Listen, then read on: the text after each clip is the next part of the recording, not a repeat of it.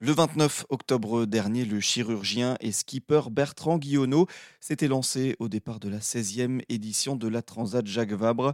À bord de son bateau, il est accompagné du navigateur au palmarès bien fourni, Quito de Pavan.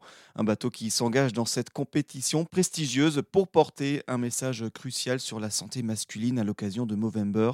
Il nous en dit un peu plus sur ce message et nous parle de leur périple. Vous avez peut-être reçu euh, chez vous une petite enveloppe pour analyser vos selles, pour savoir dans le cadre du dépistage du, cancer du côlon. La France a fait un énorme, effort euh, pour la recherche le diagnostic précoce du cancer du côlon ou du rectum. C'est pas compliqué. Euh, on fait un. Et euh, toutes les agences de santé sont effondrées du taux de réponse. Personne ne répond à cette campagne qui coûte des millions, enfin qui coûte beaucoup d'argent et qui est extrêmement euh, efficace, qui permet de faire un diagnostic précoce, de traiter le cancer du côlon colorectal euh, vite et euh, sans trop d'effets secondaires. Personne ne répond. Il n'y a qu'en France que c'est comme ça. Et euh, les hommes répondent bien évidemment beaucoup moins que les femmes. Les femmes ont l'habitude. On leur a appris elles ont appris à aller voir le gynécologue, à avoir des frottis, à se palper les seins, à faire des mammographies. On trouve que pour les femmes, c'est tout à fait normal de se faire, de faire ces examens extrêmement pénibles, mais que nous, les hommes, euh, on est quand même largement au-dessus de ça et on va pas quand même s'intéresser à penser que euh, on est euh, faillible. Donc c'est pas une stigmatisation, c'est le fait qu'on vit dans un monde extrêmement euh, dominé par une pensée masculine euh, orgueilleuse, pour dire les mots, euh, pour dire les mots simplement, et, on n'ose pas se dire que nous aussi on peut être malade.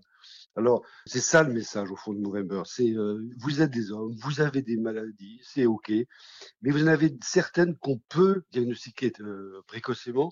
Le cancer du testicule et le cancer de la prostate, quand c'est pris à temps, eh ben, c'est un taux de guérison extrêmement élevé.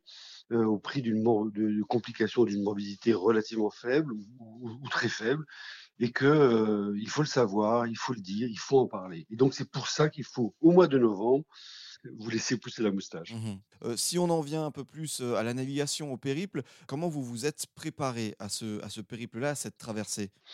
Ah, Alors, j'ai fait déjà plusieurs euh, transats, hein, plusieurs en course et plusieurs en, euh, en solitaire ou en, en, équipage. Et puis j'ai fait plusieurs fois ça aussi pour mon plaisir. Donc, j'ai d'abord un background qui me permet au moins d'être à peu près serein.